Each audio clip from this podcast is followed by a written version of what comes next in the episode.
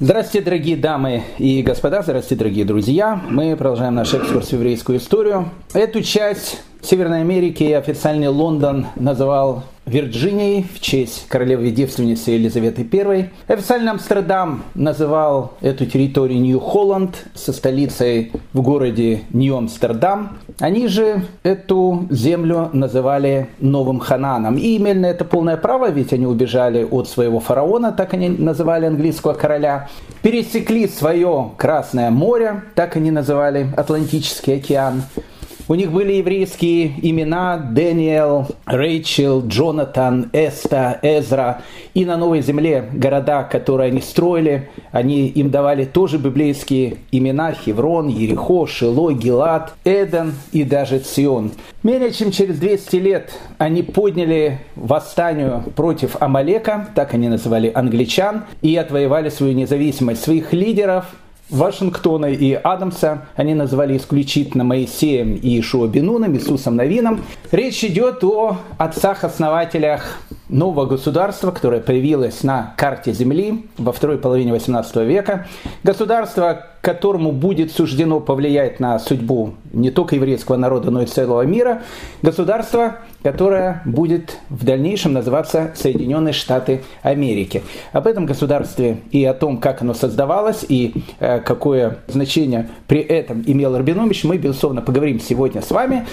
Но прежде чем э, говорить о новом Ханане, давайте поговорим о старом, о настоящем Ханане. Хотим напомнить, что мы уже шесть серий путешествуем вместе с э, великим человеком, Рабхаемом Йосифом Давидом Азулаем, который вошел в еврейскую историю под именем Рабыну Хида. Мы продолжим, точнее закончим сегодня его путешествие для того, чтобы начать наше новое путешествие в совершенно другие страны, э, в совершенно другой континент, э, Америка. Мы еще раз, э, как я сказал, сегодня с вами там обязательно побываем. Так что, дорогие мои друзья, садитесь поудобнее. Мы продолжаем нашу божественную комедию 1758 год, город-герой Иерусалим, в который практически через пять лет после своего путешествия по Европе возвращается Рабейну Хида.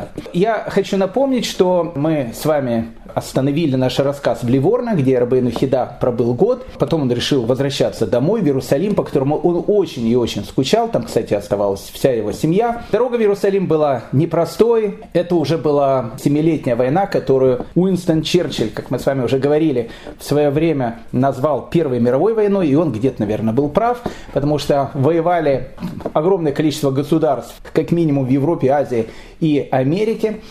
Когда они плыли с Ливорна до Константинополя, их остановил французский корабль. Французский корабль искал английских шпионов. А у Рабейну Хида было много документов, которые он взял с собой из Лондона, и поэтому он пишет в своем дневнике, что когда он увидел, что э, корабль был остановлен французской эскадрой, он э, начал в своем трюме сжигать и уничтожать те документы, которые были написаны на английском языке, чтобы, не дай бог, его не, обвинили в шпионаже в пользу Лондона. Ну, как бы там ни было, э, Рабейну Хида его взяли корабль, он там провел два дня, провел там шаббат, его допрашивали, у него был такой немножко странный вид такой, поэтому странный вид в плане одежды, как мы говорили, в тюрбане, с восточной одеждой, говорил на многих языках, ну, в общем, типичный шпион. И э, его продержали там несколько дней, слава богу, отпустили, и в 1758 году Рабейну Хида приезжает в святой город Иерусалим. Наконец-то, после практически пяти лет странствий по Европе, он собрал э, деньги, довольно большую сумму на еврейскую общину города Хеврона, потому что цель его поездки была именно в этом. У него наступило время, когда он может посвятить все свое время тому, чему он мечтал каждую минуту его посвятить, изучению Тору, преподаванию. И он действительно начинает изучать Тору и преподавать. У него появляется огромное количество учеников, многие из его учеников стали потом раввинами многих городов не только Востока, но и Европы. Но, как говорится, человек предполагает, а режиссер этого мира, он располагает. Мы уже с вами говорили про этот самый страшный еврейский анекдот в мире. Он даже не анекдот, это трагическая история про еврея, который попал на необитаемый остров и построил две синагоги. В одну ходил, в другую не ходил. Поэтому, знаете, вот у евреев когда вот возникает какая-то сложность, когда возникает какая-то проблема, еврейский народ, он как один сплошной монолит, готов, в общем, жизнь отдать за другого и сделать все, чтобы спасти своего собрата. Тут, в общем, говорить тут не о чем. Но когда, понимаете, наступает такое более-не-менее мирное время, э, у евреев начинается, ну, в общем, то, что, в принципе, и начинается. Если есть один еврей, то должно быть обязательно две синагоги. Такая вот ситуация, как ни странно звучит, и была в святом городе Иерусалиме в 1758 году. Точнее, она еще началась за два года до того, как, как туда приехал Рабейну Хида. Причем, опять же, ну, нужно понять, ну что такое Иерусалим? Иерусалим это же э, не э, центральная автобусная станция в центре Тель-Авива, там, э, там разные товарищи ходят, они, может, тоже святые люди там ходят. Но, в общем, контингент там не всегда, скажем так, самый религиозный, самый лучший. Ведь Иерусалим 1756 и 1758 года – это город с совершенно маленьким еврейским населением, сифарским еврейским населением. Что не человек, то праведник. Ну, вполне серьезно. Ведь ведь люди, которые жили в Иерусалиме, люди, которые жили в земле Израиля, это, в принципе, были герои, потому что люди понимали о том, что, скорее всего, прожить на этой территории им э, будет суждено немного. И это понимали все. Это не то, что как бы мы сейчас это понимаем ретроспективно. Это понимали прекрасно все. Эпидемии, голод, э, необыкновенно сложные условия жизни. Очень сложные грязь, которая была в, Иерусалиме, никто ничего это не убирал, скученность населения. И, э, ну, как бы человек, который приезжал жить в землю Израиля, человек, в принципе, понимал, что он обрекает себя на полуголодное существование на святой земле, которая продлится, скорее всего, недолго. И поэтому люди, которые там жили, это были герои. Но это без всяких, э, без всяких каких-то, знаете, литературных таких нюансов. Необычные люди, святые люди, которые полностью посвящали себя духовности, посвящали себя исправлению этого мира. Люди, которые приезжали в землю Израиля для того, чтобы какое-то присутствие еврейское на святой земле было. То есть люди жертвовали всем – ради того, чтобы жить на этой необычной, ну очень сложной для жизни земле, особенно во второй половине 18 века. Поэтому, когда мы говорим о Иерусалиме 1756-1758 года, мы прекрасно должны понимать о том, что там живут праведники. Ну, как бы, тут вопросов нету.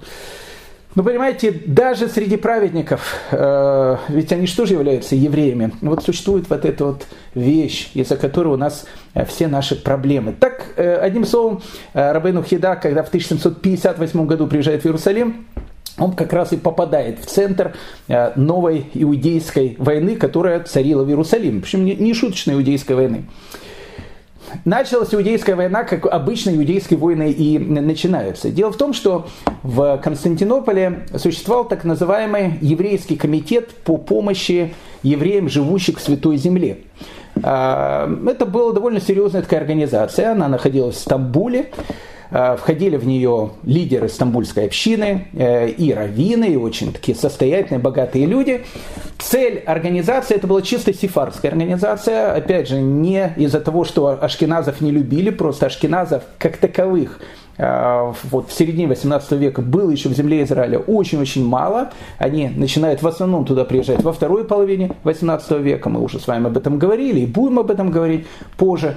Поэтому Иерусалим – это чисто сефарский город, э, Цфат практически чисто сефарский город, Хеврон тоже практически чисто сефарский город, и новый город, который только-только начинает функционировать, город Тверь, о котором мы с вами тоже э, говорили, он тоже в основном был в середине 18 века, во второй половине 18 века в основном населен сефарскими евреями. Поэтому вот этот самый комитет э, сефар, который держали сефарская община Стамбула, он занимался тем, что э, он распределял, допустим, помощь евреям земли Израиля, потому что иногда э, города посылали своих эмиссаров. Вот мы видим Рабейну Хида, он был эмиссаром, э, он э, путешествовал по Европе, собирал деньги на еврейскую общину Хеврона. Но очень часто, если была какая-то богатая еврейская община, допустим, еврейская община Амстердама, это было многократно, она была очень богатая, они периодически собирали какую-то сумму денег, и они ее хотели перечислить э, на землю Израиля. Через кого это перечислять? Так вот, была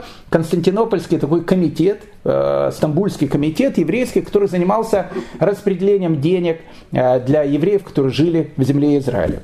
Плюс еще задача вот этого Константинопольского комитета заключалась в юридической помощи и политической защите поселенцев земли Израиля. А это очень важный компонент. во второй половине XVIII века Турция, она до сих пор остается очень сильным государством. Это, конечно, не Турция 16 века и даже не Турция 17 века. Это уже совершенно другая Турция, более слабая. Но э, вот в 18 веке Турция это абсолютно бюрократическая такая машина э, с бюрократией, с воровством на местах и так дальше. Ну, в общем, такой с полной какой-то безалаберностью, э, которая там царила. Поэтому каждая э, глава какого-то района или глава какого-то города, это, в общем, такой мафиози, который занимался тем, что, в общем, грабил местное население. Поэтому э, юридически евреи, которые жили в земле Израиля, они никак никак э, и никем не были защищены, они совершенно были в этом отношении бесправны. Поэтому э, э, вот Стамбульский еврейский комитет, кроме того, что он распределял деньги на еврейских поселенцев земли Израиля, занимался еще юридической защитой четырех общин, которые существовали тогда в земле Израиля. Очень благородная и очень хорошая такая миссия. Так вот, обычно Стамбульский комитет в землю Израиля как правило, направлял своих четырех посланцев и не случайно четырех, потому что, еще раз, э, общины тогда в земле Израиля существовали в четырех городах. Иерусалим, Хеврон, Цфат и Тверия. И вот они как бы занимались, каждый из этих посланцев занимался э, этими общинами, занимался делами этих общин. Как правило, э, вот эти четыре посланца Стамбула, они находились в Иерусалиме, то, то есть там их была штаб-квартира, а в эти города они, в общем, периодически ехали, смотрели, узнавали, какая помощь нужна людям, которые живут там.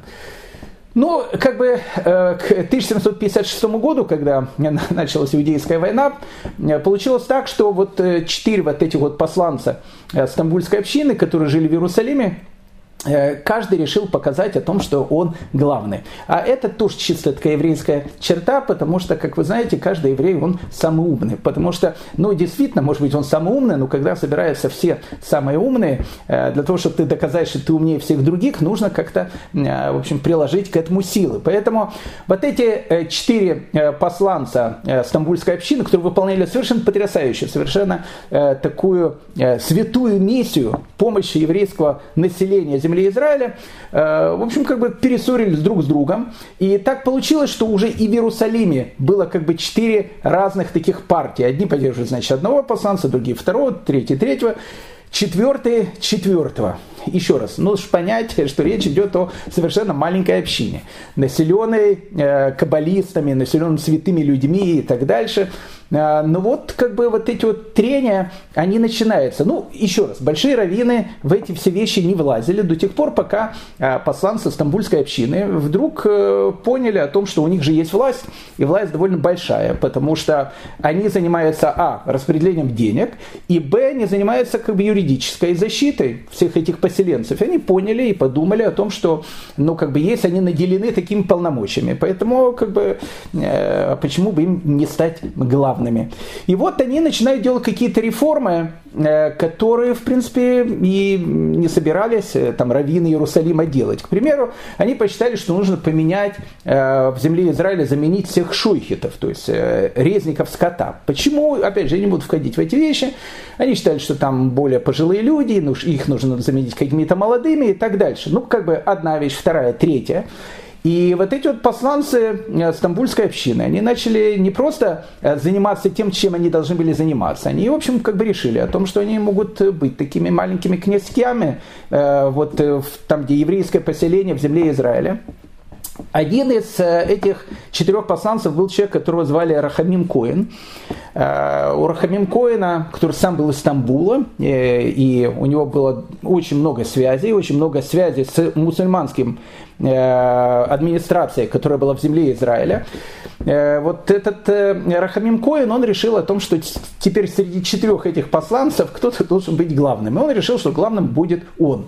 И вот, вот в эти вот сами иудейские войны, еще раз, иудейские войны среди ангелов. Там такие ангелы живут в Иерусалиме. И тут, в общем, идут такие иудейские войны, и как раз и приезжает Рабейну Хида в 1758 год. То есть он туда приехал, честно сказать, учить Тору и преподавать ее, и заниматься своим любимым делом. И попал как бы в самый центр вот этой вот политической борьбы.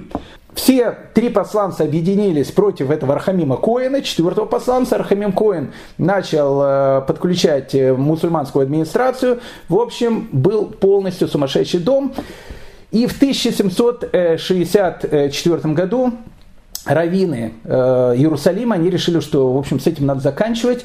Э, они решили написать письмо в Стамбул, в котором э, там будет написано о том, что мы очень просим, э, пожалуйста, мы очень любим вас и очень уважаем то, что вы делаете в Святой Земле. Э, но, в общем, как-то давайте либо этих четырех, значит, посланцев замените, либо, в общем, сделайте что-то, потому что дайте нам э, жить в земле Израиля спокойно.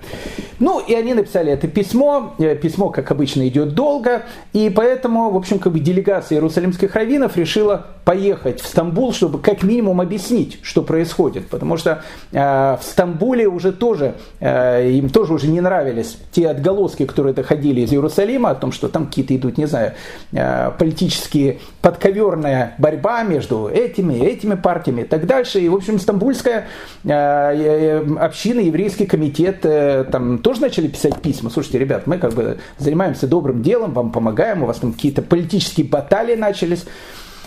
Э, ну, в общем, одним словом, э, решили собрать делегацию э, раввинов Иерусалима для того, чтобы она поехала в Стамбул и объяснила местной вот этой общине и, и Стамбульскому комитету по помощи земли Израиля, что там происходит. Рассказать про этого там Рафаэля Коина и так дальше. Я все подробности опускаю, потому что там было много разных подробностей, о которых можно много говорить. Не хочется о многих из них просто говорить.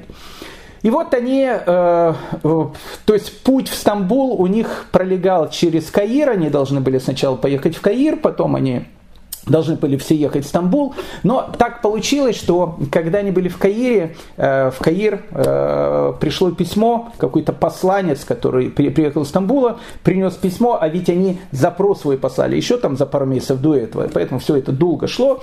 И вот когда вот эта делегация иерусалимских раввинов, опять же, была в Каире, во главе, кстати, с Рабыну Хидар, нашим героем нашего повествования, он был не главой этой, еще раз, э, организации, может, неправильно сказал, он был один из раввинов Иерусалима, который туда ехал. И вот пришло, значит, письмо, в котором было написано э, о том, что вот Стамбульский комитет рассмотрел все эти вещи, которые э, там происходят, и, в общем, заявляет однозначно, что Рахамим Коин, он остается в Иерусалиме, и э, если начнутся, ну, вот те вот баталии, которые продолжались, то, в общем, Стамбульский комитет не просто Рахамима Коина заберет, он просто перестанет помогать еврейским общинам земли Израиля, потому что им надоели вот те подковерные вещи, которые там идут. И раввины, которые находились в Стамбуле, они понимали о том, что э, ну, как бы они теперь стали политическими иммигрантами, потому что в Иерусалим возвращаться опасно. Э, Рахамим Коин, э, человек этот с, с огромнейшими амбициями, узнав о том, что иерусалимские раввины на него написали письмо в Стамбул, в общем, сделает так, что им будет их жизнь и так была тяжелая, но станет намного более тяжелее. И э, Рабин Хида э, говорит о том, что он в Иерусалим не возвращается, о том, что он э, остается в, э, в, в Каире. И не только он, огромное количество людей, которые э, ехали с ними, э, остается в Египте. И вот начинается э, второй еврейский исход, только уже не из Египта э, в землю Израиля, а из земли Израиля в Египет, потому что э, Иерусалим покидает огромное количество людей, если они узнали о том, что их раввины теперь находятся в Каире, они находятся в Египте, они тоже целыми семьями занимаются, уезжают из Иерусалима, и, в принципе, я не скажу, что Иерусалим опустел, но у этого э, Рахамима Коина, скажем так, община э, его очень-очень поредела. Ну, то есть, получается, как некий такой Лондон времен гражданской войны, где находятся вот э, э, еврейские мигранты, которые, которые там находились. Целая такая община иерусалимская, э, она теперь очутилась в Египте. Конечно, звучит это еще раз все очень дико, страшно, но из песни, как говорится, слов Ниды Кениш, Рабейну Хида человек, который никогда не, э, не хотел занимать никаких официальных постов и никогда всю жизнь этих официальных постов не занимал. Но оказавшись в Иерусалиме, он к этому моменту уже был человеком прославленным, Э, он человек относительно молодой, э, ему чуть больше 30 лет, но э, в общем, все понимали, какой человек находится в Каире. И каирская община начала очень его просить, чтобы он занял должность главного равина Каира. И несмотря на то, что Рабейну Хида еще раз никогда не стремился занимать каких-то официальных должностей, он принимает это предложение и в течение пяти лет до 1600, 1769 года он становится главным раввином Каира. Так что это еще одна часть необыкновенной биографии этого необыкновенного человека. В 1769 году Стамбульский комитет, видимо, которому тоже все надоело, потому что Иерусалим обезлюдил в еврейском плане, э, с Рахамимом Коином тоже какие-то виды терки начали. В общем, закончилось тем, что Рахамима Коина отозвали в Стамбул, и, казалось бы, в земле Израиля наступило полное спокойствие. Можно возвращаться, и вот, э, вот эти вот политические еврейские мигранты, они делают новый свой исход, теперь уже тоже из Египта в землю Израиля, возвращаются к себе себе домой. В 1769 году и Рабейну Хида, он э, э, предупредил каирскую общину о том, что он всех очень любит, уважает, но он Э, хочет вернуться в землю Израиля, в землю, где он родился, в землю, где он хочет жить. Никуда он, опять же, не собирался уезжать. А, правда, в Иерусалим он решил не возвращаться, он считал, что это очень такой политический город, и он возвращается в город, э, в котором провел свою юность, в город Хеврон, и э, начинает свою мирную жизнь в Хевроне. Но мирная жизнь Рабейна Хида в Хевроне продлилась недолго. В 1772 году, после различных катаклизмов, которые происходили, а в, в принципе на Востоке э, тогда происходят ну, свои восточные катаклизмы, и, и не только эпидемии, которые были постоянно, война. Э, был такой один грузин э, со странным таким именем, его звали Али Бей. Странное имя такое грузинское, Али Бей. На самом деле, интересный был очень такой человек, и о нем можно было, кстати, много рассказывать, и, и ну, как бы это не тема нашего сегодняшнего разговора, но буквально два-три слова расскажу, потому что это, ну, действительно, он, он заслуживает этого. Э, он родился в, в Абхазии, в грузинской семье. Папа его был священник. Когда он был маленький э, мальчик, ну, маленький мальчик, действительно, его похитили. Это была довольно такая частая вещь. Похитили, продали в рабство. Так он попал э, маленьким э, мальчиком в, э, в Каир, попал, в общем, в Египет и был, ну, попал в качестве раба. Ну, его начали готовить как этого воина. В общем, он пришел в ислам, понятно, и дали ему имя, которое его звали Али Бей. И вот э, Алибей делает ну, какую-то совершенно головокружительную карьеру. Сначала он делает э, головокружительную э, военную карьеру, а потом в 1770 году он был одним из самых влиятельных людей в Египте. Он провозглашает незалежность э, Египта от Османской империи. Ну, что, что вы понимаете, э, ну, в те времена Османская империя за такие вещи э, голову бы не оторвала, она просто на маленькие кусочки разрезала. То есть, ну, как, как бы целая э, огромная часть э, Османской империи, Турецкой империи объявляет свою независимость. И главой, значит, этой э, независимости был вот этот Алибей. Э, Алибей был человек такой очень умный, он понимал, что ему нужны союзники, и находит союзника в, в лице Григория Орлова, этого самого такого богатыря, э, друга Екатерины II в те, в те самые времена, э, близкого друга Екатерины II. Так вот, э, у Григория Орлова, это была русско-турецкая война, он, он командовал э, российской эскадрой, и вот Алибей как бы вместе с Григорием Орловым, который очень тоже понимал, что Алибей ему нужен, потому что он воевал с Турцией, тот воевал с Турцией, в общем, они начинают, как говорил Карлсон в свое время, они пошалить бы нам. Вот они вот. Э, в 1771 году Алибей захватывает Дамаск, потом захватывает целую Сирию. Э, в земле Израиля уже начинаются вот эти, э, ну, в общем, военные, такие вот военные времена. А еврейская община Хеврона, э, которая и так живет очень бедно, плюс еще за несколько лет до этого были страшные эпидемии, эпидемии чумы, которые еще раз приходят туда постоянно, э, выкосила половину общины, денег совершенно нету, но, ну, то есть, как бы, вопрос стоял о том, что, как бы, либо община умирает голодной смертью, либо, в общем, что-то нужно было делать. Было очень сложное э, такое время, и Рабейну Хидат, человек, который постоянно стремился, мечтал найти вот этот покой, сесть то, что называется, э, заниматься своим любимым делом, понимает о том, что ему нужно вновь ехать в Европу для того, чтобы собирать деньги для несчастной общины города Хеврона. Но как ехать в Европу? Везде идет война. Э, недалеко от берегов Каира э, циркулирует и постоянно находится эскадра Григория Орлова. Там постоянно какие-то боевые действия.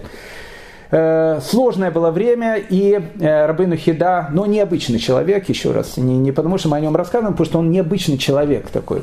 Он понимает о том, что э, нужно спасать общину, еврейскую общину Хеврона, и не только Хеврона, но и Иерусалима. Он собирал деньги и на, и на Хеврон, и на Иерусалим, что было тогда крайне редко, потому что, еще раз, вся земля Израиля тогда находилась в очень сложной такой ситуации. И вот он э, приезжает в Каир, в этот военный Каир, в бунтующий Каир. Э, по дороге его чуть э, там не убивают э, местные бедуинские племена. Там тоже целая история. С Каира он понимает о том, что в Европу, а он собрался ехать в Ливорно. Он прекрасно уже знал этот город, он жил в этом городе на протяжении года.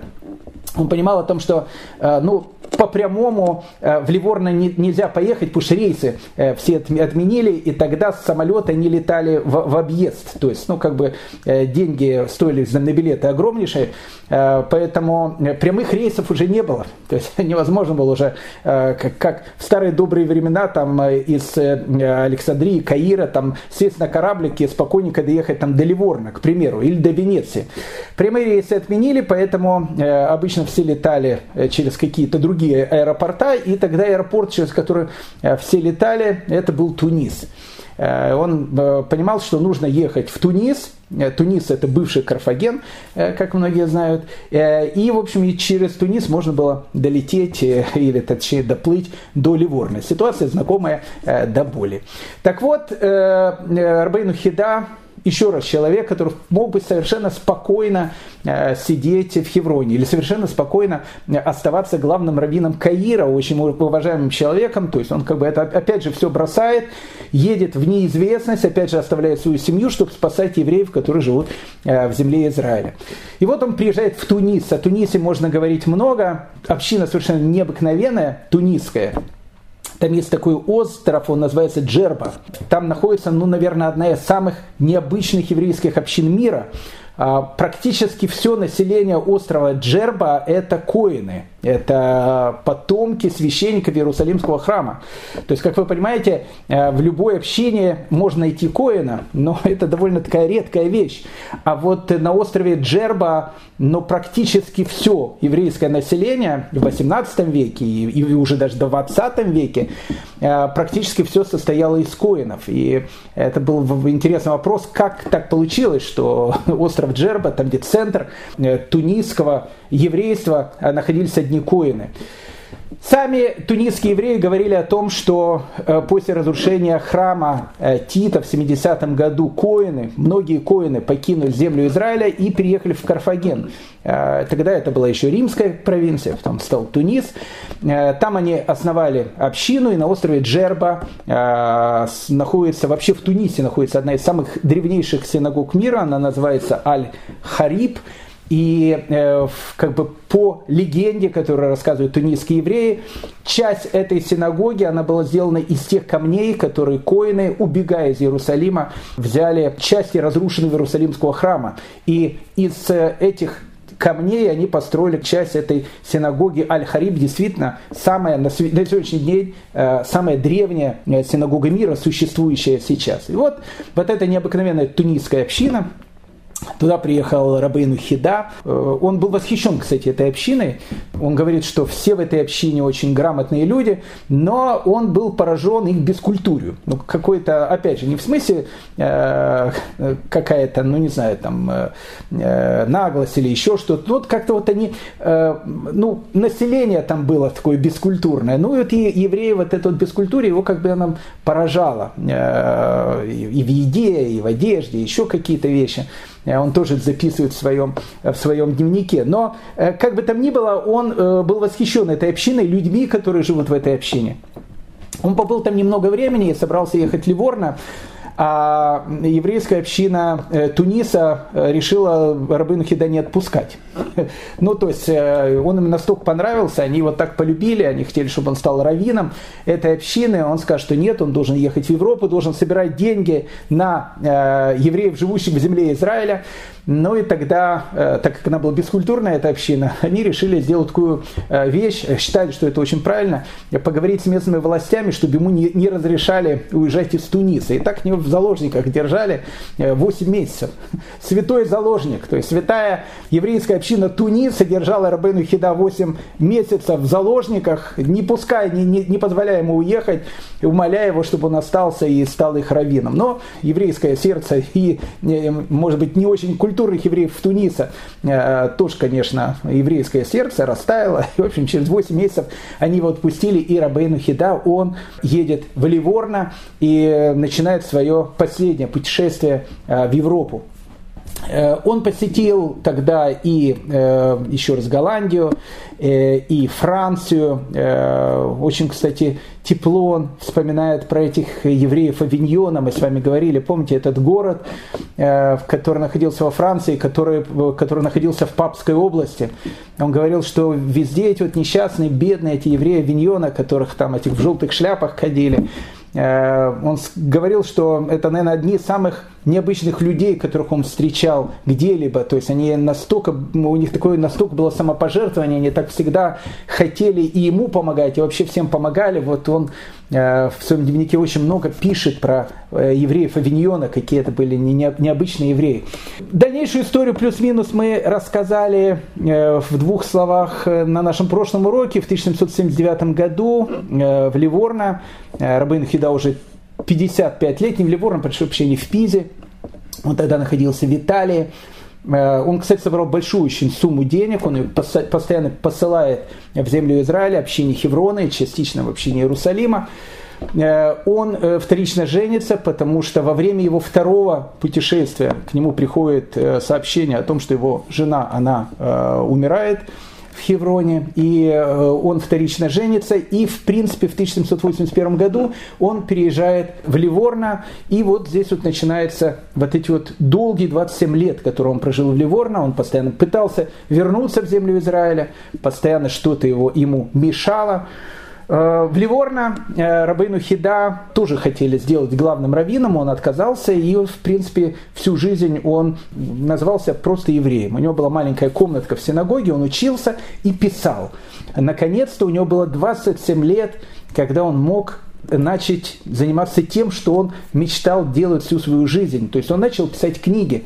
У Рабейну Хида есть около 80 книг. Некоторые из его книг Э, который написал в Ливорно, они являются очень-очень важными. Допустим, книга Шемагдалим и вторая его книга э, Ватля Хахамим. Это две книги, в которых Рабейну Хида пишет биографии 1300 раввинов. Это такая энциклопедия, которые вот э, были известны раввины, начиная с, с не знаю, с времен вавилонских гаонов с постталмудической эпохи до, э, для него это до сегодняшнего дня. Он пишет про многих раввинов и Италии, которых он встречал, и э, земли Израиля. Он пишет их биографию. Это необыкновенная книга.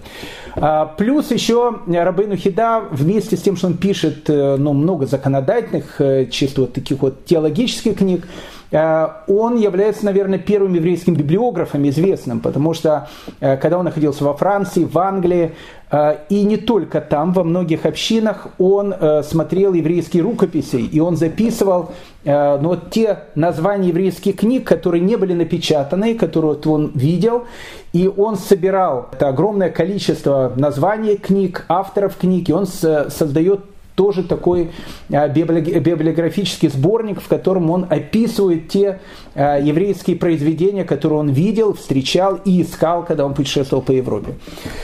А, ну, еще буквально два-три слова про рабыну Хида Ливорна. Он приехал в 1781 году. И сразу же, опять же, он, он уже был очень известным человеком. То есть уже Ливорна считала его э, таким большим праведником, и мудрецом, и каббалистом, и все эти вот вещи. Но э, событие, которое произошло э, вот буквально через год, через два после его приезда, э, конечно, оно дало Рабыну Хида и в Ливорной, и вообще во всей Европе такой ореол чудотворца.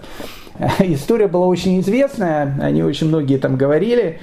В Ливорно была очень такая пикантная ситуация. Еще раз, Ливорнская община – это сефарская община, в основном состоящая из бывших маранов – ну и из итальянских евреев, которые там не были маранами, э, которые там э, еще переехали из Испании в Италию, потом они при Медичах, как мы с вами говорили, когда э, Ливорно стал таким городом портом, э, где можно было свободной экономической такой зоной, не было каких-то притеснений евреев, там была создана такая большая сефарская община, э, опять же, большая ее часть это мараны, которые возвращаются из католицизма в иудаизм, или и сефарские евреи, которые жили вот в Испании еще со времен изгнания евреев из Испании 1492 года. А, в этом отношении это была самая э, потрясающая община. Мы встречали э, сефарскую общину Амстердама э, с их высоко носами. Мы лучше всех. Мы встречали сефарскую общину Бордо и Баньона. Тоже не очень такие, не, не очень хорошие, но очень такие высокомерные товарищи. Мы уже были в сефарской общине Лондона и Парижа, тоже с ними мы встречались. Так вот, Э, сефарская община Ливорна, она отличалась от всех. Она была очень праведная, очень богатая и при, при всем при этом очень религиозная община. Но, как бы там ни было, и в э, прекрасной общине Ливорна тоже происходили различные пикантные истории. Так вот, пикантная история заключалась в том, что э, у одного очень такого состоятельного еврея, который жил в Ливорно, он заподозрил свою жену э, в супружеской неверности. Но, скажем так, Э, для евреев в те времена э, заподозрить свою жену в супружеской неверности, э, это было, ну скажем, более невероятное событие, чем полететь на Марс. Ну, это было, ну, это действительно было невероятное событие. Настолько невероятное, что говорили, что в Польше там было несколько каких-то тоже пикантных историй, так спустя несколько столетий э, шепотом рассказывали об этом, как вы знаете, про Франкенштейна рассказывают какие-то фильмы ужасов, так рассказывали там 200 лет тому назад, такая, о, все пугались, такого быть просто не может. Ну, то есть, скажем так, э, такое было редко. А, но так как, еще раз, еврейская община Ливорна, э, несмотря на то, что она очень такая религиозная и так дальше, но она очень такая богатая, уже влияние извне э, какие-то начинает идти, ну, как бы там ни было, э, муж пришел в Бейдин, говорит, я, в общем, подозреваю мою жену в супружеской неверности. Ну, у Бейдина было очень Э, такая вот сложная э, ситуация по одной простой причине, потому что жена его, э, она была, в общем, скажем, представительницей одной, одной из самых богатых еврейских семей Ливорна. Поэтому, ну, как бы скандал делать, и, и опять же, как скандал можно сделать? То есть Э, развести их, наверное, можно. Э, не, не наверное, можно развести. Но как бы такие обвинения, вот она там, там изменила, но кто-то фотографировал это, есть там папарацци, там э, подозрения с еврейской точки зрения, они ни о чем не говорят. И, ну, как бы их попытались как-то помирить. Ну, в общем, это была такая пикантная история, которая крутилась в. Решили обратиться к Рабейну Хида.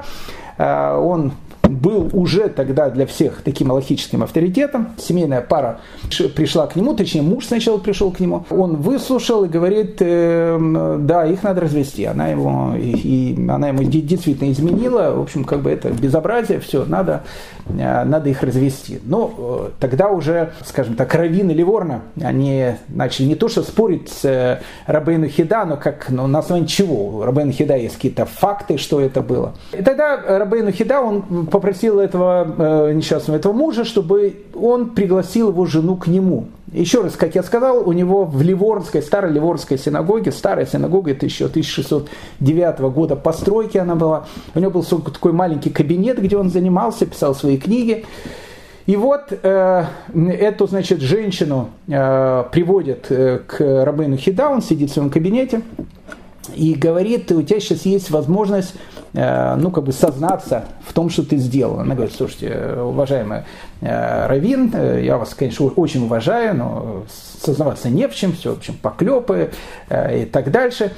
И тогда он говорит, ну хорошо, тогда я тебе сейчас буду читать из, из Торы э, вещь, которая э, касается женщины, которая, опять же, по еврейскому закону, библейскому закону еще, в те времена, когда существовал первый храм это было, э, если вот женщину обвиняли в супружеской э, неверности, а она доказывала о том, что нет, такого никогда не было, она должна была пройти э, такую церемонию, которая называлась сота – так вот, вот эта сота, сата, э, эта церемония была очень такая, не буду сейчас ее там все описывать, но смысл был в том, что вот если женщину подозревали, муж ей предлагал развестись, сказал, что, ну, как бы все факты говорят о том, что, в общем, была измена. А она говорит, никакой измены не было, я другому не отдана и буду век тебе верна. Ну, словами известного такого эфиопского каббалиста она говорила такие вещи. Так вот, э, э, э, поэтому, да, так в Иерусалимском храме тогда, когда существовал первый Иерусалимский храм, ее могли привести в Иерусалимский храм, и тогда, опять же, была вот эта церемония. Написано, что э, там делали специально такую горькую воду, э, она ее там выпивала, и говорили о том, что если ты э, действительно изменила своему мужу, сейчас это все, значит, увидят, и, в общем, как бы, э, ну, она в мучениях могла умирать, то есть у нее там происходили какая-то метаморфоза с ее телом и так дальше. Ну, в общем, страшные такие вещи.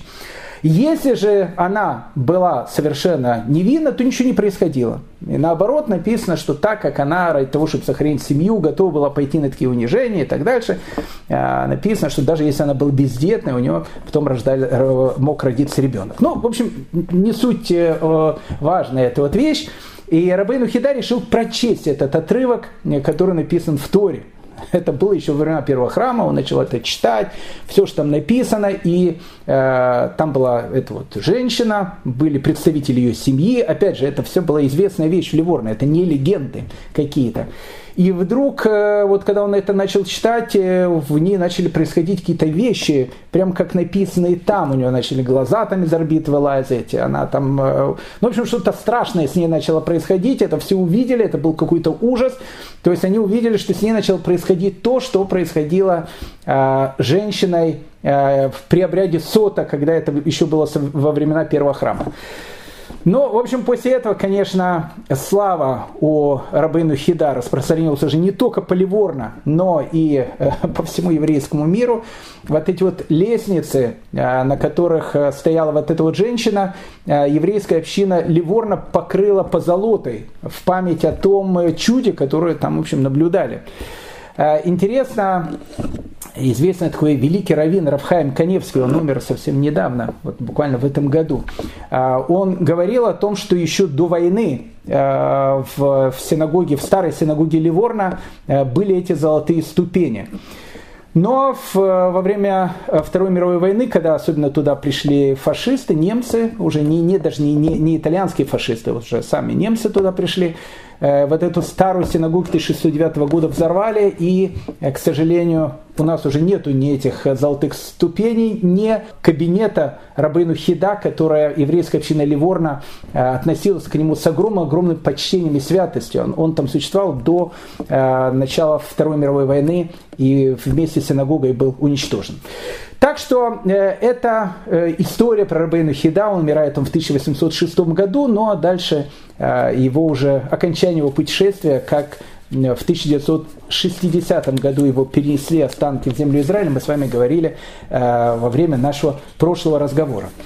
Ну что ж, дорогие друзья, а теперь мы с вами оставляем Старый Свет для того, чтобы посмотреть, что же происходит в новом свете. Я бы еще больше сказал бы, что происходит на том свете. И я, кстати, не шучу, потому что, знаете, для еврея, который жил в каком-то местечке лет так 150 назад, э, далекая Америка представляла э, из себя что-то такое, знаете, недостижимое, невероятное э, тем светом. Ведь на том свете что там же рай, и в Америке тоже рай. Это некое такое Эльдорадо, где люди живут счастливо, свободно, где их никто не притесняет. А, а поездка в Америку тогда вообще сравнивалась с поездкой на Марс. Но это было еще в каком-то там 19 веке. А что говорить о 18-17 веке? Тогда Америка э, для евреев, которые жили в Европе, это было что-то такое далекое, недостижимое, какая-то Тау-Кита, далекая звезда, которая где-то есть, э, и говорят о том, что даже там люди живут, но э, никто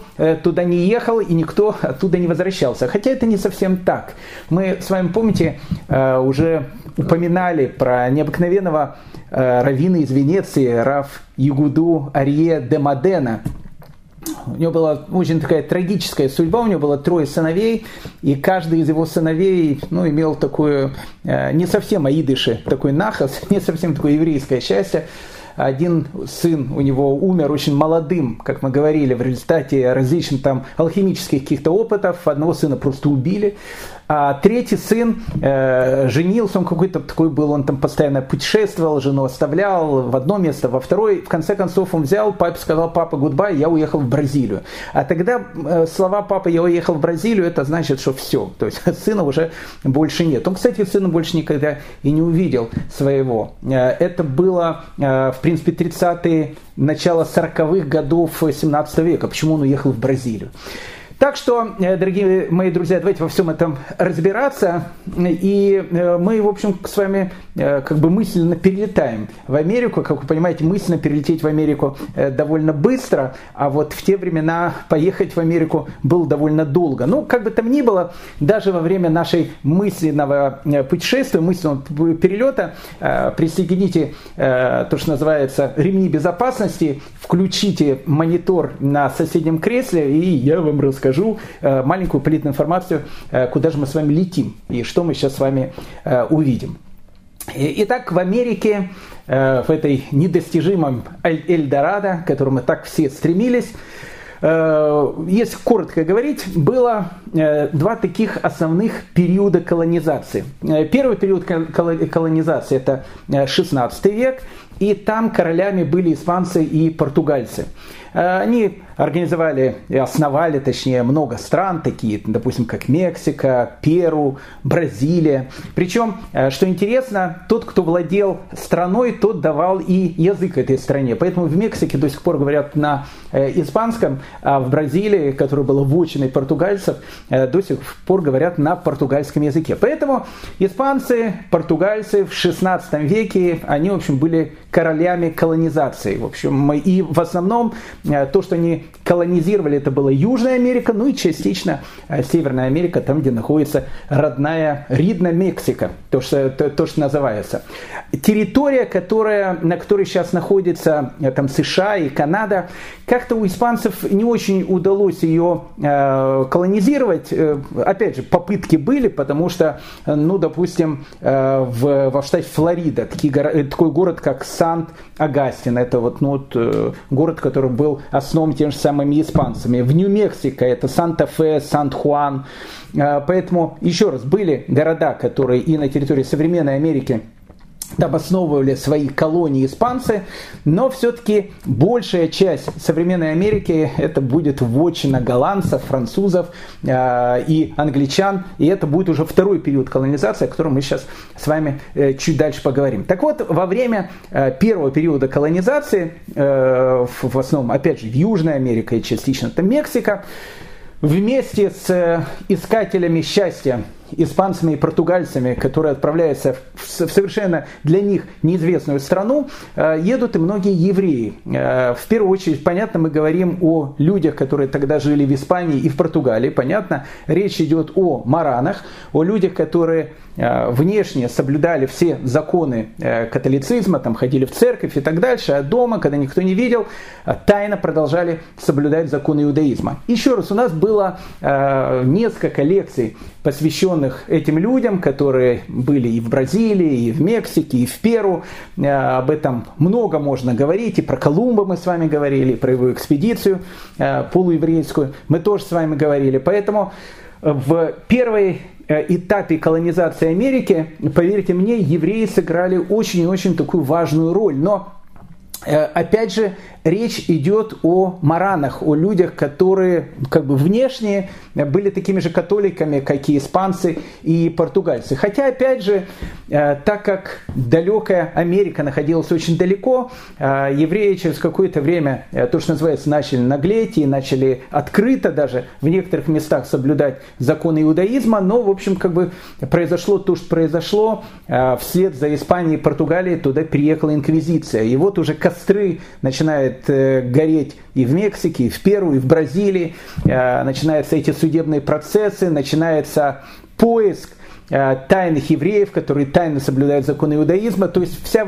все это безумие, которое было в Испании и Португалии, оно, в общем, как бы страшным образом переместилось и на территорию Америки. Поэтому первые поселенцы Америки, а я имею в виду Америка, как в общем Америка, южная и северная, это были э, сефардские евреи, мараны, которые, в общем, вместе с испанцами и португальцами туда ехали и осваивали новые территории. Еще раз, у нас есть несколько лекций, посвященных этой теме. Послушайте, пожалуйста, особенно в летнюю пору, пору э, прошу прощения. Там э, много-много, мне кажется, интересной информации.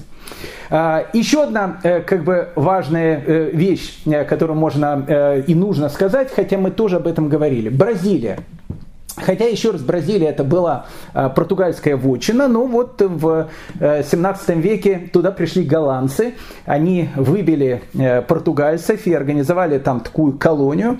Э, главный город этой колонии был город Ресифи, и мы еще раз говорили про этот город. И э, голландцы, которые, я не скажу, что они были очень толерантными, но по отношению ко всем остальным они были очень толерантными.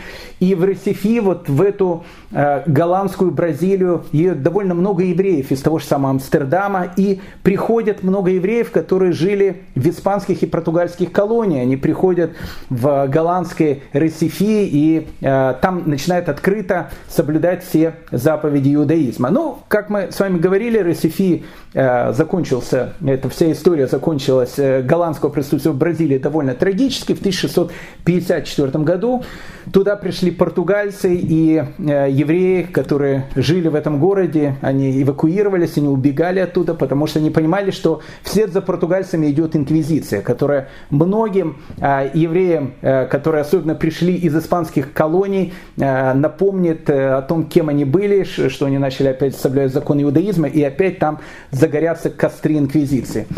Так вот, э, в 1654 году э, часть евреев э, вернулась в Голландию, часть евреев еще куда-то уехала, а 23 несчастных еврея, беженцы из Ресифи, решили искать счастье тоже в каком-то новом свете, но чтобы этот новый свет был связан с Голландией, потому что там, где была Голландия, там можно было открыто и, в принципе, относительно свободно жить по-еврейски. В это самое время, когда рушится вот, э, голландское присутствие в Бразилии, в это самое время, плюс-минус чуть раньше, может быть, Голландцы, которые в 17 веке были королями вообще моря, они открывают огромное количество разных земель, начинают осваивать ту территорию, которая у нас сейчас будет и называться э, территорией плюс-минус современных Соединенных Штатов Америки. Э, они покупают у индейцев остров, который называется Манхэттен, э, основывают там город, городу, понятно, дали название Новый Амстердам, Нью-Амстердам, а всю свою вот эту вот территорию, которую они теперь считали голландской, они называют таким простым названием Нью-Холланд, Новая Голландия. Вообще, у голландцев Нью-Холланд это такая, знаете, марка качества. Как я сказал, в 17 веке голландцы, они много путешествуют, много открывают земель, и Новая Голландия была не только в Америке. Была еще одна Новая Голландия. Это мы немножко отходим от темы, но я все, все равно расскажу, потому что, это, потому что это интересно. Голландцы, которые еще раз в 17 веке становятся, ну, в принципе, королями моря, доходят до современной Австралии. И когда они открыли побережье Австралии, особенно западная Австралия, э, они тоже эту неизвестную территорию назвали Нью-Холланд, Новая Голландия. Э, никто не знал, что находится в середине Австралии. Там очень жарко, там пустыни. Они далеко не уходили э, на западе Австралии. Поэтому э, вот Новая Голландия и для голландцев, и для европейцев 17 и начала 18 века это что такое загадочное. Знаете, может быть там, это, не знаю, там какие-то драконы живут, это, не знаю, сказочные существа. Никто ничего не знал. То есть это какая-то далекая сказочная территория, где-то находится далеко-далеко на юге. Э, и романтическое называется Нью-Холланд. Кстати, э, голландцы, они проплыли еще дальше, нашли там за Австралией еще один островок и назвали его, понятно, Нью-Зеланд, то есть Новая Зеландия, опять же в честь провинции, которая находится в Нидерландах, Зеландия. Э, кстати, интересно, опять же, если говорим про Новую Голландию, только не американскую, а в австралийскую, так вот, там был такой мореплаватель голландский, которого звали Ван Демон. И он открыл недалеко от, э, опять же, Новой Голландии остров, э, который потом назвался Земля Ван Демона, Ван Демон Ленд. Он так назвался, кстати, до э, второй половины 19 века. Но как-то вот слово Ван Демон, оно людей раздражало. Демон, демон, в общем, как-то не, нравилось это э, бывшим каторжанам, ну, я имею в виду э, австралийцам. И поэтому они решили этот остров назвать в честь еще одного голландского путешественника, который там путешествовал, в честь э, Тасмана. И поэтому остров э, на сегодняшний день называется Тасмания. Так что э, вот э, у голландцев вот это вот понятие Нью-Холланд, это была такая модная вещь, и многие территории они называли Нью-Холланд. Еще буквально два слова насчет Нью-Холланд в Австралии, и возвращаемся в Америку. Э, знаете, Э, Джонатан Свифт, это Англия все-таки.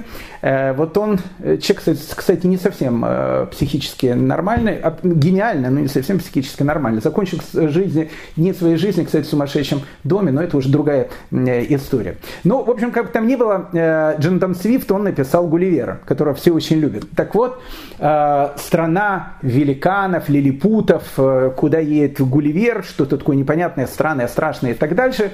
Во всяком случае, так говорят что Джонатан Свифт э, поселил все это в Новой Голландии, в Нью-Холланд, именно в Австралии. Почему? Потому что, еще раз, э, в начале 18 века, в 17 начале 18 века Новая Голландия, э, именно вот это вот южная, австралийская, это что-то неизвестное, там могли быть и лилипуты, и великаны, в общем, там кто угодно мог быть. Поэтому Гулливер не случайно там всех встречает, всех этих героев, с которых мы так хорошо знакомы с детства. Но, возвращаясь из австралийской Новой Голландии в э, нашу американскую Новую Голландию, э, город э, Новый Амстердам, Нью-Амстердам. Итак, 1654 год, евреев изгоняют из города Ресифи в Бразилии, и 23 совершенно э, бедных, э, настолько бедных, что у них не было даже денег на еду, и э, священник из э, Нью-Амстердама, Нового Амстердама им даже дал деньги на еду и на какую-то одежду, чтобы они оделись. Голые боссы, практически, они,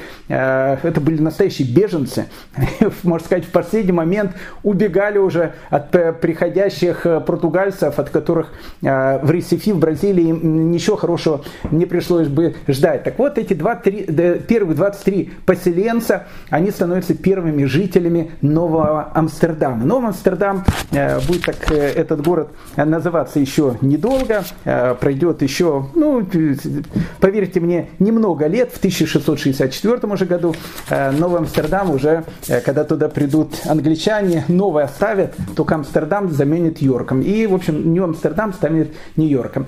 Так что в городе Большого Яблока первых 23 еврея, 1654 год, это как раз вот наши эти сефардские беженцы с Бразилии. Э, губернатором э, Нового э, и Амстердама, и вообще в всей этой Новой Голландии был человек, которого звали Питер Стювенсант. Он был против того, чтобы в городе Большого Яблока, Новом Амстердаме, жил Рабинович. Нет, не потому что Питер Стювенсон был антисемитом, ни в коем случае. Он, он все-таки был голландцем. Но просто э, он был не только против евреев, он был и против католиков, и даже против кальвинистов. То есть он считал, что вот новый город, э, который э, вот основали э, голландцы, он должен быть ну, чисто населен голландскими протестантами. Больше там, в общем, в принципе, никто э, жить не должен. Э, эти 23 несчастных первых поселенца Нового Амстердама, в скобочек Нью-Йорка, как-то, в общем, написали депешу э, в Амстердам, а в Амстердаме э, была Вест-Индская компания. Я просто хочу вам напомнить о том, что Вест-Индская компания – это империя, то есть государство в государстве.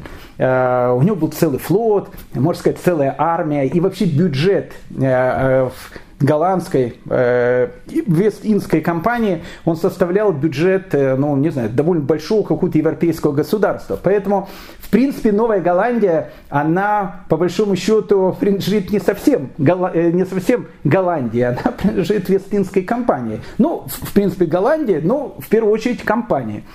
Поэтому э, туда отправили депешу, одними из отцов-основателей а, Вестлинской компании, самой богатой компании в мире а, в тот момент, э, были, в общем, довольно много амстердамских евреев. Поэтому Питеру Стювенсонту написали письмо, в котором сказали, извини, дорогой Петя, но, в общем, евреев э, Нового Амстердама не трогай. В общем, так и э, начинается история еврейского Нью-Йорка. Это голландское присутствие. Но в первую очередь нас будет сейчас интересовать даже э, не, не столько голландское присутствие, сколько присутствие э, английской короны на этой э, самой территории. А знакомство англичан с этой территорией начинается с очень такого необыкновенного человека, которого звали Уолтер Релли. Он был одним из таких фаворитов королевы Елизаветы I необычная такая королева, никогда не выходила замуж. Э, один только царь хотел ее выдать замуж, потому что говорил, как, как плохо, когда э, ну, как бы королева ходит в девках. Это не я говорил, это он говорил. Это был Иван Васильевич, который э, меняет постоянно профессию, или Иван Грозный. Он вообще хотел на Елизавете I пожениться. Но Елизавета I была женщиной умной и сказал Иван Васильевичу о том, что я вышла замуж за Англию, и ты, Иван Васильевич, в общем, как бы меняй профессию там подальше где-то. Как бы там ни было, Уолтер Релли, он э, отправляется на э, поиски вот этих всяких новых земель, потому что Англия понимает, что теряет довольно большой такой, ну не знаю, кусок влияния, потому что там уже и Испания, и Португалия, они там все ходят, рыщут и так дальше. И вот Англия понимает о том, что она тоже должна, в общем, отрезать довольно вкусный такой кусочек с этого необыкновенного пирога, которого все разрезали. Поэтому, когда в 1584 году англичане э, основали там свое первое поселение, они назвали его Вирджиния э, в честь, э, ну, в честь королевы-девственницы. Ну и как бы Вирджиния это был не город, Вирджиния они назвали вообще всю эту область, которая сейчас, можно сказать, является довольно большой частью Соединенных Штатов Америки, они ее назвали Вирджиния. Поэтому голландцы ее назвали Нью-Холланд, англичане ее назвали Вирджиния. Но для того, чтобы э, Вирджиния она стала э, на месте Нью-Холланда, как минимум ее нужно было завоевать и отбить ее у голландцев. Э, вот тут и начинается, наверное, один из самых таких ну, интересных таких э, этапов еврейской истории. У нас еще есть минут 20, может 25. Ну, давайте на, на минут 5 урок продлим. Поверьте мне, э, поверьте мне, не пожалеете. Э, начинается один из самых таких интересных этапов освоения Америки, и связанного, опять же, он был с евреями. Для того, чтобы э, как-то захватывать и осваивать новые территории, англичанам нужно было какая-то, ну не знаю, там штаб-квартира, куда можно было, ну скажем так, какое-то место дислокации там флота, э, не знаю, провианта и все что угодно, э, чтобы это все шло не из Англии, а где-то находилось недалеко от, от Америки. И там, в общем, как бы это было, было бы такое место, с которым можно было бы осваивать и иногда отвоевывать и у голландцев, а потом и у, и у испанцев, и у французов. Э, вот ту часть, которая потом будет называться Соединенными Штатами Америки. Они решили в такую вот точкой сделать остров, который, э, который назывался и называется до сих пор Ямайка. И в 1655 году э, англичане отбили этот остров у э, испанцев, выгнали оттуда испанцев, и с 1655 года Ямайка становится английской вотчиной, место, с которого они начинают колонизацию, в принципе, нового света, имеется в виду территории современных Соединенных Штатов Америки, они основали там город, который назвали Порт-Рояль, Э, и, в общем, как бы мы уже упоминали этот город э, и упоминали Ямайку, но сейчас мы чуть более подробно расскажем, потому что это потрясающая история, и она напрямую, опять же, будет связана с э, историей еврейского народа на этой территории. Ну, в общем, Ямайка когда-то называлась не Ямайка, когда-то она называлась остров Фердинанда и Изабеллы, во всяком случае, так его э, назвал Христофор Бонифатьевич Колумб, который в 1494 году открыл этот остров и назвал его в честь э, испанских короля и королевы Фердинанда и Изабеллы. Э, потом в этот, на этот остров стали приезжать испанцы. Вот в 1509 году, в принципе, это считается вот момент освоения Ямайки.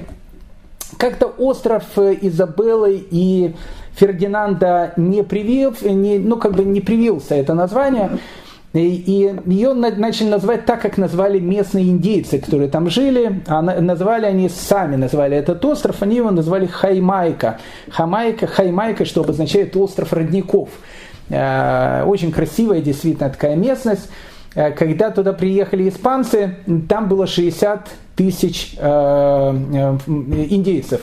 Это был 1509 год.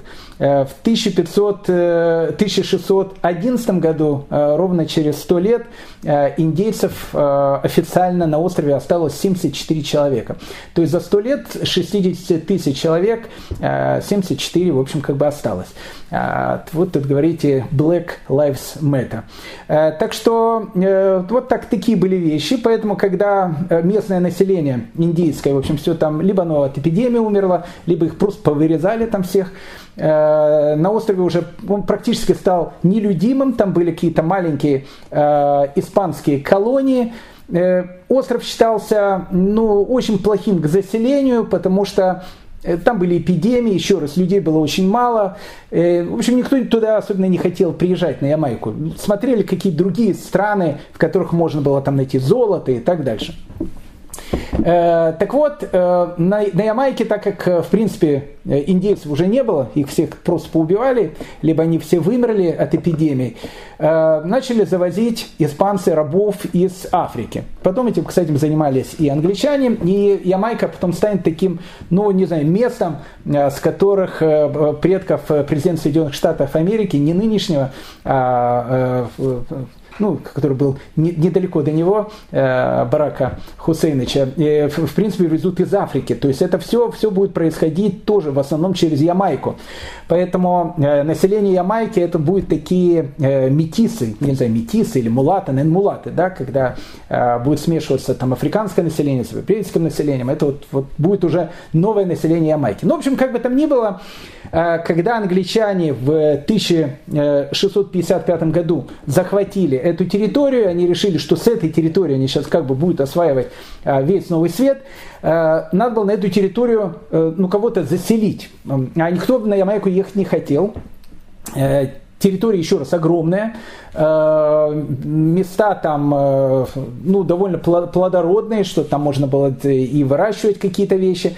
Но людей там не было. И смертность на Ямайке, там эпидемии различные были. В общем, было все как-то очень плохо, и она, э, население Ямайки сокращалось, и тогда, вот уже во времена Кромвеля, в Англии, они начинают решать, как, как бы заселить Ямайку кем-то. И была придумана такая программа. Э, допустим, любой человек из Англии, э, кстати, евреи, не евреи, евреи уже тоже начинают селиться чуть позже. Чуть позже евреи начнут туда приезжать. Э, в принципе, была такая программа, что любой, допустим, э, человек, житель Англии, э, он мог сказать о том, что он хочет переехать жить на Ямайку. Кстати, это не обязательно был бы англичанин.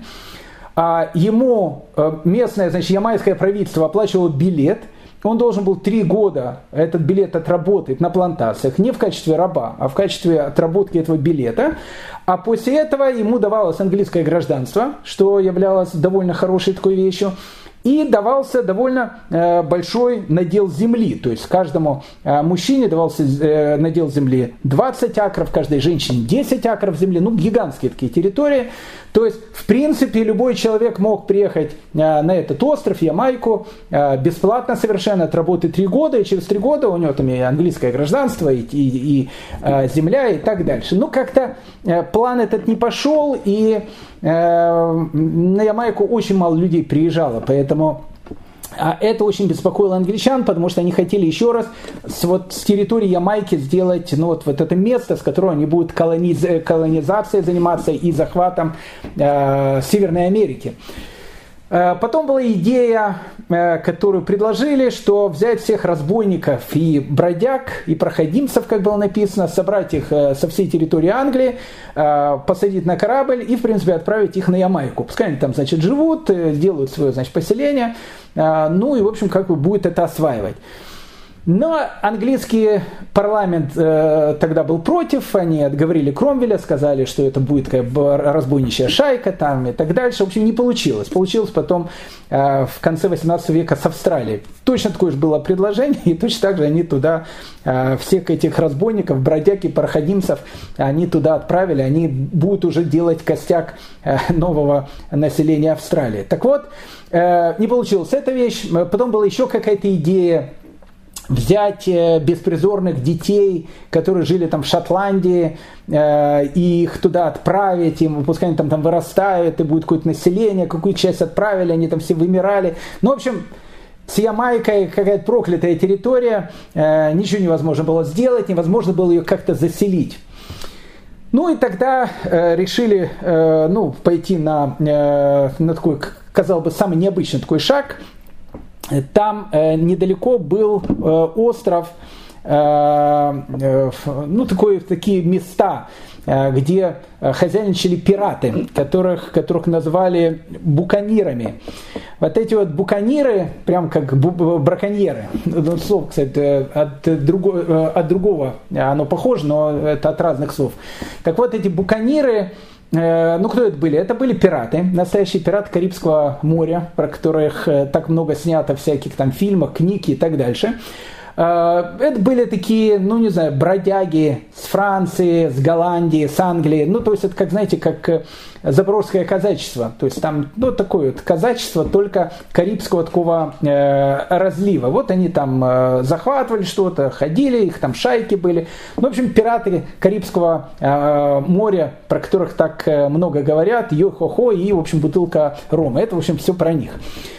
А, ну, и как бы английское правительство сказало, ну что там, пиратов там полно, их едят, э, разные у них там, э, там корабли и так дальше, а, почему бы пиратам не дать свою, значит, родину? И вот они основали этот город, Порт-Рояль, и они, в общем, туда пригласили пиратов. И сказали, что, пожалуйста, пираты, значит, мог туда заселиться. А, единственное, значит, что они могут делать, они не имеют права э, воевать против Англии, они должны Англии помогать, и должны воевать, значит, против Испании, потому что Испания Испания была врагом. Э, и против Испании, значит, все это нужно было отвоевывать. И вот эти, буки, э, эти буканиры, они приехали, э, значит, на Ямайку, в Порт-Рояль. Но это еще раз были какие-то различные совершенно шайки, какие-то различные корабли, которые там плавали, грабили кого-то. И местные командующие английской эскадрой, которые звали Кристофор Минчс, англичанин, э, официальный, который был на Ямайке, он сказал, ребят, слушайте, ну что вы там, э, там э, занимаетесь грабежом, один там грабежом, другой тут грабежом, давайте изберите меня, значит, своим командором, э, ну как бы это он официальный представитель Англии, и мы создадим большой флот такой, и, в общем, как бы будем заниматься э, войной с Испанией, так она официально будет называться, а неофициально будет называться грабежом. И вот под предводительством э, вот этого командора Кристофора Минчса, который официально был, в общем, как бы представителем Англии, собрали все эти, значит, пиратские корабли, образовался э, такой флот, и они, в общем, пограбили очень серьезно три э, испанских города, причем настолько пограбили, э, что добыча, которую захватили пираты, было полтора миллиона песо. Это, ну, совершенно это сумасшедшая сумма, э, ну, в общем, невероятная какая-то сумма. Полтора миллиона песо, то есть они стали настолько богатые, вот эти вот пираты, у них э, образовалось столько денег, что э, слухи об этом э, и без интернета начали лететь со скоростью звука. Э, и вот э, поняли о том, что это Клондайк. И вот э, в Порт-Рояль со всего мира начинают съезжаться э, вот всякие эти бандиты, бродяги, э, искатели приключений, э, потому что это было место, где можно было очень-очень быстро обогатиться, и место, где, в принципе, официально занимались пиратством э, под предводительством английской короны. Порт-Рояль за какое-то время становится большим городом, ну действительно большим городом, там жило около 6 тысяч человек, а, причем, чтобы было понятно, э, э, становится не просто городом, становится пиратским городом. Пираты, которые жили в Порт-Рояле, это была определенная такая категория товарищей. То есть, вся, э, значит, население Порт-Рояля из пиратов а, и, скажем так, из девушек древней профессии, э, но не журналистов. То есть вот это вот была вот та половина, значит, так, такая, другая половина такая, и в основном все, что было в Порто-Реале, это были кабаки. И вот эти вот, значит, пираты, которые грабили, причем грабили такие деньги, что э, в принципе на территории Великобритании, если называют, может тогда еще Великобритания не называется, на территории английских владений э, в, во второй половине 17 века Порт-Рояль становится самым дорогим городом. Чтобы просто было понятно, э, средняя заработная плата в Порт-Рояле была в три раза выше, чем в Лондоне. А, допустим, какая-то захолустная квартирка в Порт-Рояле стоит дороже, э, чем стоила квартира в центре Лондона в конце 17 века. То есть, ну, город, э, в котором денег было столько, что, э, ну, ну в общем, просто денег было много. И вот эти вот товарищи, которые там жили в этом Порт-Рояле, они как бы жили сегодняшним днем, поэтому вот они ехали, значит, грабили, денег еще раз огромное количество. Э, и что они сделали с этими деньгами? Они, в общем, как бы садились в кабаки и обычно уезжали из кабака тогда, когда, э, в принципе, ну, все до копейки они, в общем, протратили, пропили, только тогда они садились, значит, на корабль и опять э, шли заниматься добрым пиратским делом. Потом там будет такой известный вице-губернатор Ямайки, его звали Генри Морган. Но, я думаю, люди, которые немножко увлекаются пиратством, Генри Морган, это на, в общем, общем, э, там на этот на сундук мертвеца и так дальше, йо-хо-хо, это вот все Генри Морган. Так вот, э, Генри Морган, э, который был вице-губернатором Ямайки, о нем рассказывали, о том, что он после а он как бы глава был всех этих пиратов, после очередного, допустим, какого-то грабежа, он тоже Э, садился, значит, на улице с такой гигантской бутылкой э, вина какого-то, самого дорогого, все грабили, все самое дорогое там было, э, с этой гигантской бутылкой вина, с пистолетом, и каждый, кто проходил мимо, он заставлял пить, и говорит, если не будешь пить, я тебя пристрелю. И он был прав, он мог пристрелить совершенно спокойно. Так вот, личный врач Генри Моргана, который, кстати, был, скорее всего, голландским евреем, вспоминал, что один из пиратов за одну ночь э, прокутил 3000 э, песо. Это ну, ну, ну, ну, просто это состояние было. То есть он, пираты могли за целую ночь прокрутить целое состояние, поэтому э, в Порто-Реале было э, 122 пиратских дворца. Это действительно были дворцы, настоящие дворцы пиратов. Э, пираты подковывали э, своих коней золотыми подковами, причем подковывали так, Э, что э, ну, как бы золотые подковы, они недолго у коня держатся, и поэтому вот они немножко походили, потом отваливались, и потом демонстративно это серебро просто выбрасывали. Потому что в Порт-Рояле э, этого серебра, золота и всего было столько много, и пираты, в принципе, жили одним днем, что когда решили из Англии туда прислать э, в один прекрасный день э, священника, там священников не было, решили как бы священника тоже прислать, чтобы он, может быть, что-то сделал, он приплыл кораблем в Порт-Рояль, потом написал в донесении, город населен пиратами, головорезами и самыми отвратительными негодяями в мире, пробыл там два дня и тем же кораблем вернулся в Англию, то есть не, не смог там оставаться. Это был, конечно, с дом такой, это понятно. Ну вот, э, с одной стороны, там живут пираты, э, возглаве с Генри Морганом, э, таким легендарным пиратом. С другой стороны, э, как и пираты о будущей жизни не думают. Они как бы жили сегодняшним днем, грабили испанцев, всем это было э, все, все нормально. Испанцы постоянно жаловались англичанам, говорили, слушайте, они там грабят наши, значит, флот, э, города и так дальше. У нас нет официальной войны с Англией, что это происходит. Английский король обычно говорил безобразие, Э, подмигивал там Генри Моргану и другим товарищам, ребят, вы там потише, они говорят, да-да-да, конечно, в общем, ну, все продолжалось, как оно продолжалось. И вот, значит, э, в Порт-Рояле, э, да, Порт-Рояль ведет прямые, прямые контакты с Бостоном. Бостон это уже тоже такое английское владение, там Порт-Рояль, Бостон, они друг с другом там переезжают, переписываются и так дальше.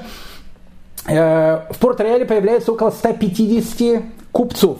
Вот это были люди самые, э, то, что называется, э, умные, э, потому что чем занимались купцы?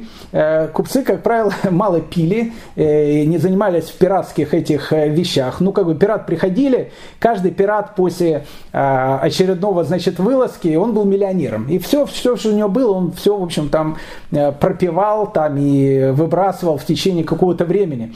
И вот, значит, эти купцы, которые приезжали, они у пиратов это с большим большим удовольствием все э, там закупали, меняли, э, продавали эти за какие-то за деньги, покупали это все за бесценок. И, в принципе, э, вот эти вот 150 купцов, как вы понимаете, они могли стать очень-очень богатыми людьми.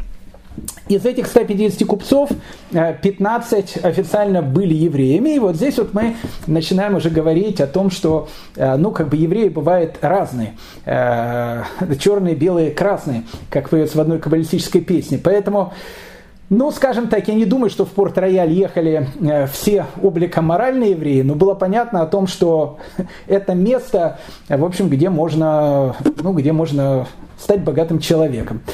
И э, сефарды, там были сефарды, сефардские евреи из э, Амстердама, из Лондона, э, в общем, туда приезжают э, и, в общем, занимаются тем, что они, в общем, как бы скупают э, краденое вместе с англичанами, которые туда приехали. А, причем через некоторое время э, английские купцы, видя о том, что у них такая серьезная конкуренция, написали в Лондон о том, что они просят изгнать евреев э, из э, Порт-Рояля, потому что они в свое время распяли, говорит, нашего Бога.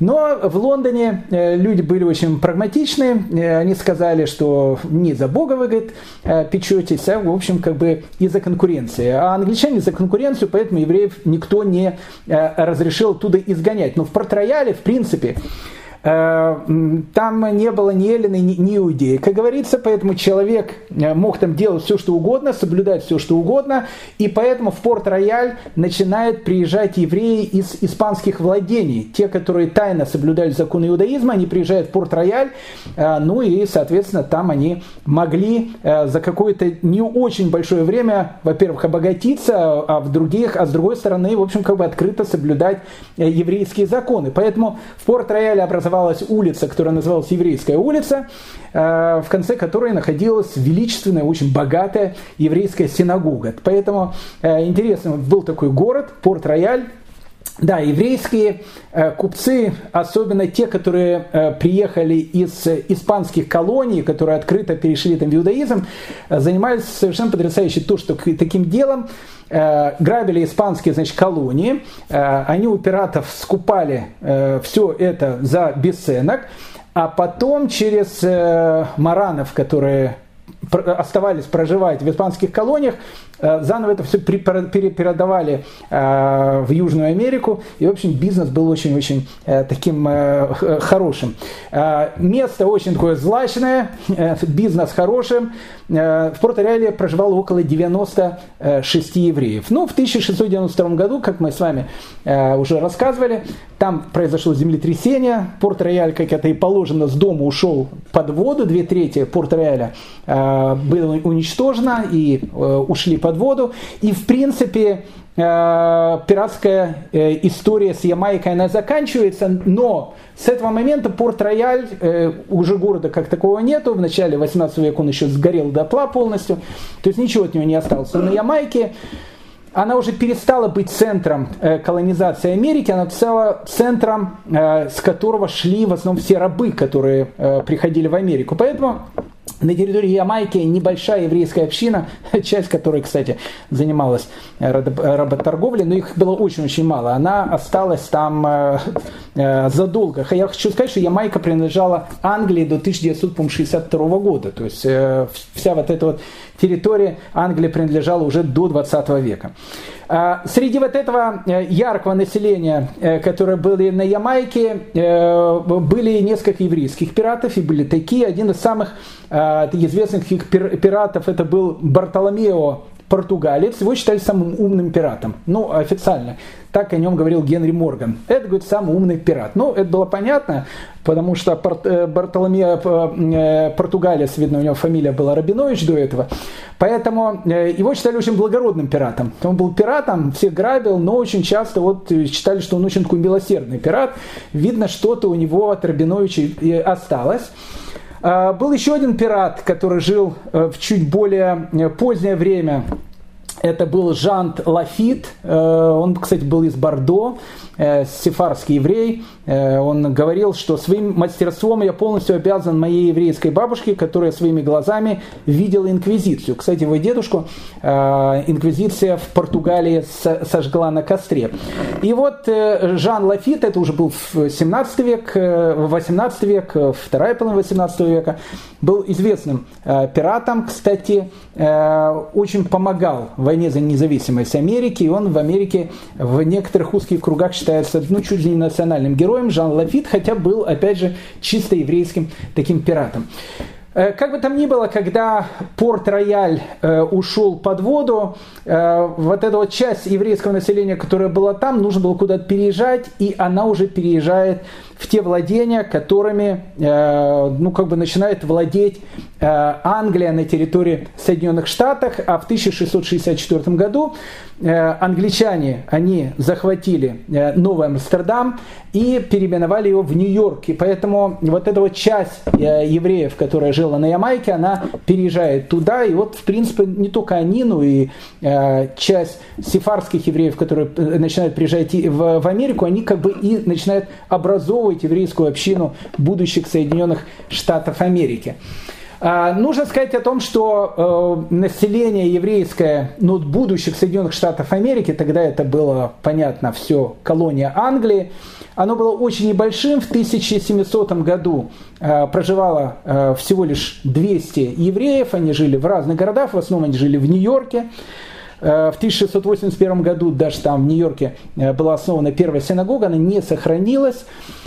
Э, и вот с начала 18 века вот эти 200 евреев 1700 года это были все сефарды, безусловно э, которые, кто из Ямайки, кто еще из каких-то э, голландских, лондонских там владений приезжал туда. В начале 18 века туда потихоньку начинают приезжать евреи из Польши. Э, и нужно сказать такую вещь, что к середине 18 века э, евреев, опять же, было очень-очень немного, но большая часть уже населения, еврейского населения вот этих будущих Соединенных Штатов, это уже были ашкенадские евреи. А, как я сказал, к 1776 году э, на территории Соединенных Штатов проживало около 2000 евреев. И вот война, война за независимость, 1776 год, Э, все евреи ее поддержали, э, кроме некоторых. Э, один из самых, наверное, таких прославленных евреев, которые жили тогда в, на территории Соединенных Штатов Америки, это был Исхак Тура. люди, которые живут в Америке, не только в Америке, прекрасно знают университет, который называется Тура Колледж.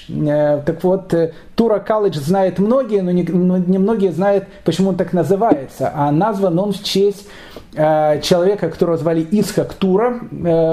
Он тоже был связан с Ямайкой.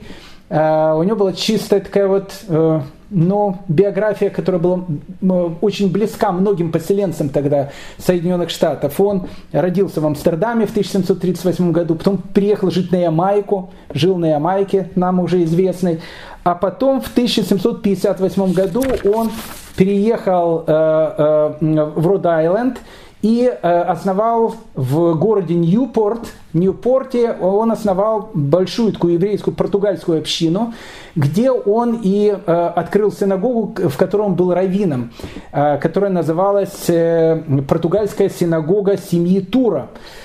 Э, хочу сказать, что вот э, Ньюпортовская синагога, которая была открыта в 1760 году, существует по сегодняшний день и является самой старой синагогой на территории Соединенных Штатов Америки. Э, интересно, что во время войны за независимость 1776 года, которая там началась, и потом декларация независимости и так дальше, Э, Исхак Тура был один из немногих евреев, а, как я сказал, еврейского населения было 2000 человек, который поддержал англичан. И когда в Ньюпорт э, вошли англичане, все евреи оттуда уехали, потому что они были на стороне э, молодой республиканской армии. Искак Тура остался там. Потом он э, переехал жить на Ямайку. Кстати, на Ямайке он и умер в 1783 году. Но его э, сын, которого звали Ягуда Тура, э, был ну, одним из таких сподвижников Джорджа Вашингтона. И Джордж Вашингтон, когда посетил Ньюпорт, он посетил и вот Ньюпортскую синагогу, синагогу семьи Тура. А, интересно, отцы-основатели Америки, мы, может быть, вернемся к ним чуть позже, пока а, нас интересует то, что там произошла вот эта революция, и э, новые отцы-основатели Соединенных Штатов Америки объявили то, что называется свободу, равенство, братство, и решили строить какую-то совершенно новую, необычную страну, которой еще никогда не было. Э, один из отцов э, основателей э, Америки в Филадельфии это был Франклин, один из тех, кто красуется на 100-долларовой купюре. Вот Франклин, к примеру, вот это вот типичный представитель вот этой плеяды. Джордж Вашингтон, Адамс, Франклин – Э, Франклин, э, он всю жизнь назывался верующим человеком, э, но он говорил, что он поддерживает абсолютно все религии. У него была такая идея, что деньги, которые у него появлялись, он отдавал на благотворительность вот каждой конфессии, которая вот жила в Филадельфии. И еврейской синагоге он, кстати, помогал тоже, тоже очень-очень много. И поэтому, когда там однажды в честь вот победы в эту войну за независимость э, проходил парад в Филадельфии, Франклин был уже очень пожилым человеком, он попросил, чтобы он не мог выйти на улицу, он попросил, чтобы этот парад прошел э, под его окнами. И когда э, под его окнами шел этот парад, впереди шли представители всех конфессий, раввин, священник, там, пасторы, они вот, вот все шли вместе. И у Франклина он потом говорил, это был один из самых счастливых моментов в его жизни. То есть он увидел, что вот, вот это есть полная свобода, э, за которую он воевал. Когда, кстати, умер Франклин, на его похоронах э, были тоже представители всех конфессий, и местный раввин э, тоже тоже там был. Хотя, опять же, настоящие раввины в Америке, говорят, появились только в 1840 году. Это, до этого это были люди более такие знающие. Как бы там ни было, дорогие мои друзья, мы заканчиваем 25-ю серию нашего, не помню уже как по счету сезона, это такой пятый сезон, шестой сезон, я уже не помню какой это сезон, 25 э, серий у нас было в этом сезоне 2021-2022 года. Э, если вы помните, начали э, мы первую серию с лекции, которая называлась «Венецианская ведута». Мы начали с Венеции, закончили с вами в Америке. Ну и что я вам хочу сказать? Во-первых, я всем хочу пожелать хорошего лета, я хочу всем пожелать хорошего настроения, хочу всем порекомендовать прослушивать все наши уроки, которые мы давали до этого, это задание на лето. А в следующем году, в следующем году у нас с вами много есть о чем поговорить. Это и Великая Французская революция, и война Наполеона. Мы в основном будем э, посвятим именно этому э, в следующие 25 серий, чтобы все были здоровы нашего следующего сезона. Будет очень интересно. А, а всем э, нашим слушателям еще раз хочу порекомендовать подписаться на наш Э, телеграм-канал, который называется «Еврейская история», э, потому что там я периодически выкладываю различные дополнительные э, какие-то уроки, и хотя мы до сентября с вами сегодня объявляем такой небольшой перерыв, но заходите на наш канал, и, и на протяжении лета я буду выкладывать там какие-то дополнительные небольшие репортажи с тех мест, которые были связаны с теми событиями, о которых мы говорили с вами на протяжении течение года. Я всем желаю всего самого доброго и лучшего. Ну и до встречи в следующем году. Еврейская история продолжается. Счастливо, спасибо большое всем.